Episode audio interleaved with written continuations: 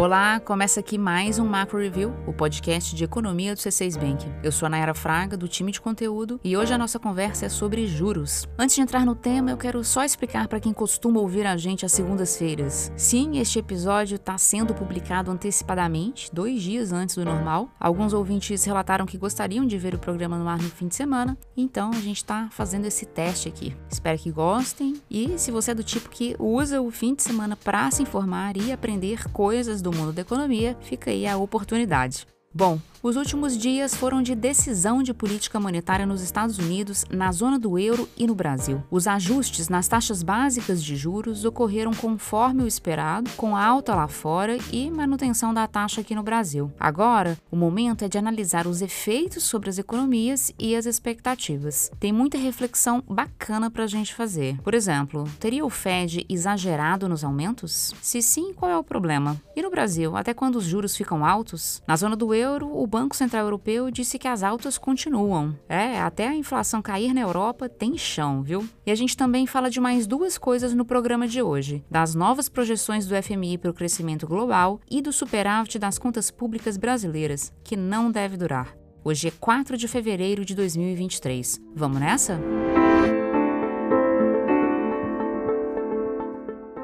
Como esperado, na última quarta-feira, o Fed, o Banco Central Americano, subiu a taxa básica de juros dos Estados Unidos em 0,25 ponto percentual. O Fed deixou claro que o trabalho para controlar a inflação ainda não chegou ao fim e que, portanto, aumentos subsequentes de juros serão apropriados. Vamos relembrar aqui que o ciclo atual de aperto monetário dos Estados Unidos começou em março de 2022, quando a taxa estava em 0%, e de lá para cá foram acrescentados um total de 4,25 pontos percentuais. É pouco perto da trajetória recente da nossa Selic aqui no Brasil, que foi de 2% para 13,75% em um ano e meio, mas de qualquer forma é muito para os Estados Unidos. Trata-se do ajuste de juros mais rápido dos últimos 40 anos para os americanos. Mas o ritmo de aumentos vem diminuindo. Na reunião anterior do Fed, em dezembro, o ajuste foi de meio ponto percentual, depois da taxa ter subido 0,75 por quatro vezes seguidas. Isso significa que a temporada de alta de juros nos Estados Unidos está chegando ao fim. O porquê disso está nos sinais de desaceleração que a gente já observa na economia americana. Eu vou citar aqui alguns desses sinais. O setor manufatureiro dos Estados Unidos, segundo pesquisa do ISM, tem mostrado perda de ritmo desde setembro de 2022. As vendas no varejo americano estão em queda há dois meses. O volume de serviços prestados no país ficou estagnado em dezembro de 2022 e a venda de casas usadas nos Estados Unidos Unidos, que é um excelente termômetro do mercado imobiliário americano, ela está num dos patamares mais baixos dos últimos seis anos. Para alguns, esse quadro assusta. Não faltam analistas prevendo recessão. Para eles, o aperto realizado até aqui já é o suficiente para fazer a economia dos Estados Unidos encolher. Não é por acaso que muitos apostam numa redução dos juros americanos já em julho de 2023. Ou seja, a crença é de que, a fim de evitar um estrago estrago maior, o Fed vai se ver obrigado a cortar os juros muito em breve. É possível ter uma boa ideia dessa expectativa do mercado na tal da inversão da curva de juros. O que, que é isso? Do que, que a gente está falando? Bom, tem um gráfico para o qual o mercado olha muito, que basicamente mostra a diferença entre os juros pagos pelo título público americano de longo prazo e o título público americano de curto prazo. Por que é importante olhar para isso? É porque o movimento dessa curva pode sinalizar a possibilidade de uma crise. E o ponto é que, desde julho de 2022, a diferença entre os juros do título do governo americano de 10 anos e os juros do título do governo americano de 2 anos passou a ser negativa. Pode parecer complexo, mas o que importa entender é que isso indica que o investidor está aceitando receber menos pelo título do futuro mais distante. Esse é um quadro incomum comum. É que normalmente, em razão do nível de incerteza contratada, os investidores exigem juros maiores na hora de comprar títulos de longo prazo. Afinal, o longo prazo embute mais riscos e menos certezas. Essa anomalia no retorno desses títulos causa apreensão em quem observa a evolução da curva de juros nos últimos 40 anos. É que em todas as ocasiões em que a curva se inverteu, em todas as vezes em que ela foi para o negativo, a economia americana entrou em recessão na sequência. Coincidência ou não, isso aconteceu. Agora, a gente sabe que padrões numéricos observados ao longo de um tempo não representam necessariamente a certeza de que tal fato se repetirá no futuro. Para uma análise mais detalhada, é preciso ir além desse jogo das expectativas. Mas olha, nem precisa ir tão longe assim. É só observar os indicadores do mercado de trabalho americano. Primeiro, a taxa de desemprego nos Estados Unidos está em 3,4%, que é o nível da mínima histórica. Segundo, os salários seguem acima da produtividade, o que pressiona os custos que o empresário tem com o negócio e acaba provocando o aumento dos preços na ponta para o consumidor. E um terceiro dado impressionante do mercado de trabalho americano é que existem 11 milhões de vagas em aberto para 5,7 milhões de desempregados, o que dá mais ou menos duas vagas para cada desempregado. Você pode estar se perguntando agora, mas e essas demissões aí nas big techs que a gente tem visto? Bom, mesmo com as demissões nas empresas de tecnologia, esse é o cenário do mercado de trabalho americano. Essa leva de demissões, ela está mais concentrada nesse setor de tecnologia e já está computada nesses números que eu comentei agora. A tendência, na nossa visão, é que todo esse aquecimento do mercado de trabalho dure um bom tempo e isso, obviamente, tem implicações sobre a inflação. Respondendo então à pergunta que eu fiz no início do nosso episódio sobre se o Fed exagerou ou não na dose do remédio, nossa resposta é não. O Fed não exagerou no aperto monetário feito até aqui, na nossa avaliação. A gente acredita, aliás, que os juros americanos devem ficar em patamar elevado por bastante tempo. E quem explica isso melhor para nós é a Cláudia Rodrigues, responsável pela cobertura de internacional na equipe econômica do C6 Bank.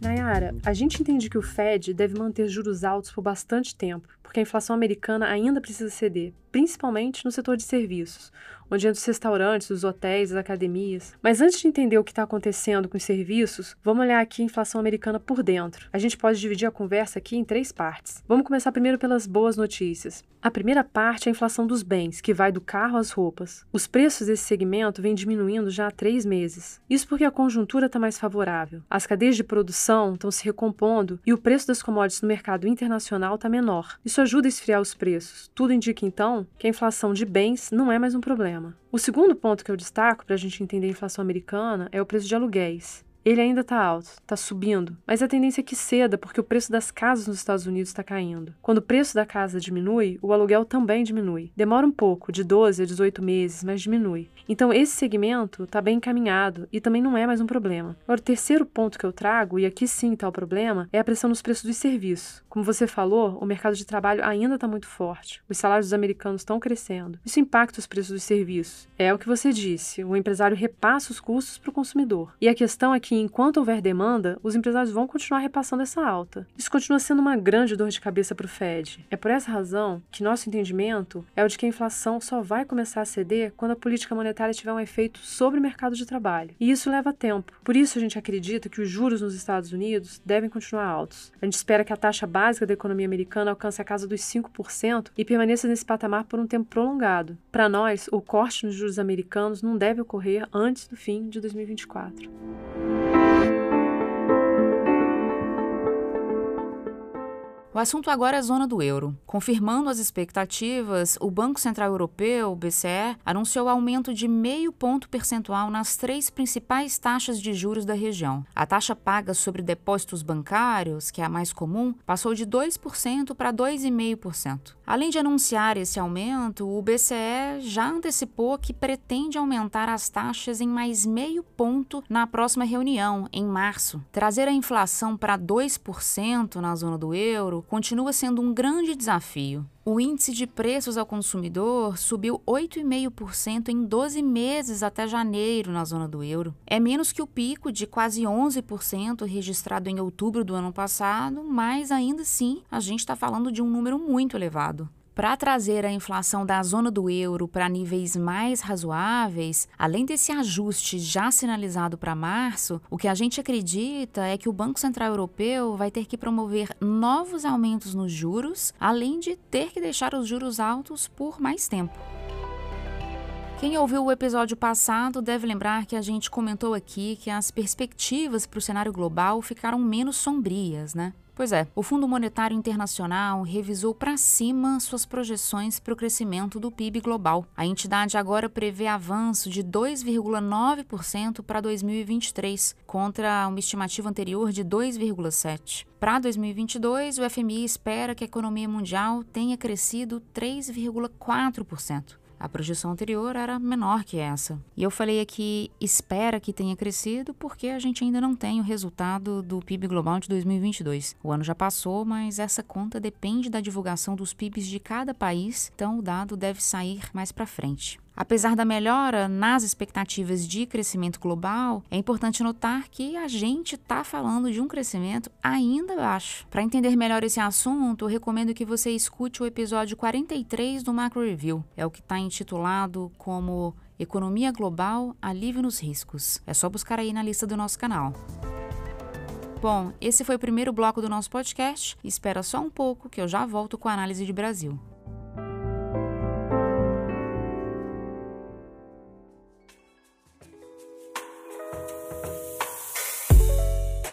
Vamos falar agora dos juros no Brasil. O Banco Central decidiu na quarta-feira manter a Selic em 13,75% pela terceira vez seguida. A principal novidade foi a indicação de que a taxa vai ficar nesse patamar por um longo período. O recado da autoridade monetária veio em um tom duro. O Banco Central deixou claro que a gente tem aí elementos que estão elevando o custo de trazer a inflação para a meta. Quais seriam esses elementos? São a piora das expectativas de inflação inflação, que inclusive foi tema do nosso episódio 40, e a incerteza no âmbito fiscal. Nas entrelinhas do comunicado em que o Banco Central anunciou a decisão, ele sinalizou que a Selic deve permanecer em 13,75 até 2024. Isso mostra que a tarefa de combater a inflação alta no Brasil está longe do fim. Na nossa visão, os principais pontos que reforçam essa perspectiva de que a queda vai levar um tempo para acontecer são a inércia inflacionária, que é a dinâmica que dificulta a queda dos preços, e a perspectiva de aumento da dívida pública brasileira, o que não é bom. Como a gente já falou aqui outras vezes, dívida pública alta afasta o investidor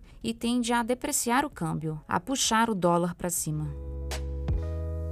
Nosso próximo tema é contas públicas, um tema talvez árido para alguns, mas muito importante para a economia. As contas do governo brasileiro encerraram 2022 com saldo positivo de 126 bilhões de reais, isso considerando arrecadação menos despesas. Esse resultado, que inclui as contas do governo federal, dos estados, dos municípios e das estatais, ele equivale a 1,3% do PIB do Brasil. Esse bom desempenho de 2022 não deve se repetir em 2023. É que esse superávit foi fruto de receitas pontuais, como as resultantes de concessões na área de infraestrutura e as resultantes de pagamentos volumosos de dividendos por parte das estatais. Quem também ajudou a deixar a conta no azul foram as commodities, cujos preços atingiram máximas em 2022 não vistas há mais de 10 anos. Para 2023, nossa projeção é de déficit primário de 1,2% do PIB. Devem contribuir para esse resultado a elevação dos gastos públicos, as desonerações de impostos e a desaceleração do PIB.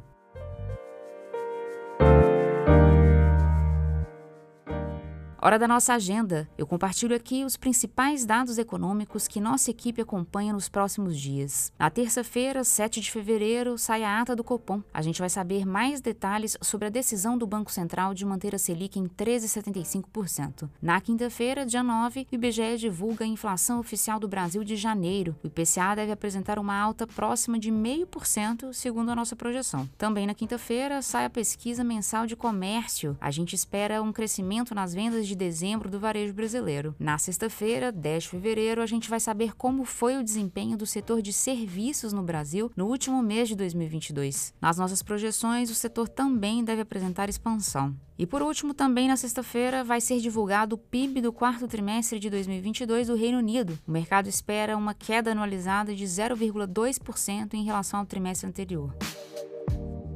É isso, chegamos ao fim do episódio de hoje. Muito obrigada a você que ficou comigo até aqui. Quem faz parte da equipe econômica do C6 Bank são Felipe Sales, a Cláudia Moreno, a Cláudia Rodrigues, o Eliezer Jacob e o Felipe Mack. A produção e o roteiro são desse time todo, junto com Nayara Fraga e Malena Oliveira. A edição de som é da Thaís Andréa. A divulgação nas redes sociais é de Karina Campos, David Romai e Sara Santana. O Macro Review é um podcast semanal. Você pode ouvir a gente no canal do C6 Bank no YouTube ou na sua plataforma favorita de podcasts. A gente está no Spotify, na Apple Podcasts, no Deezer, no Pocket Casts e no Google Podcasts. Uma boa semana para você e até o próximo episódio.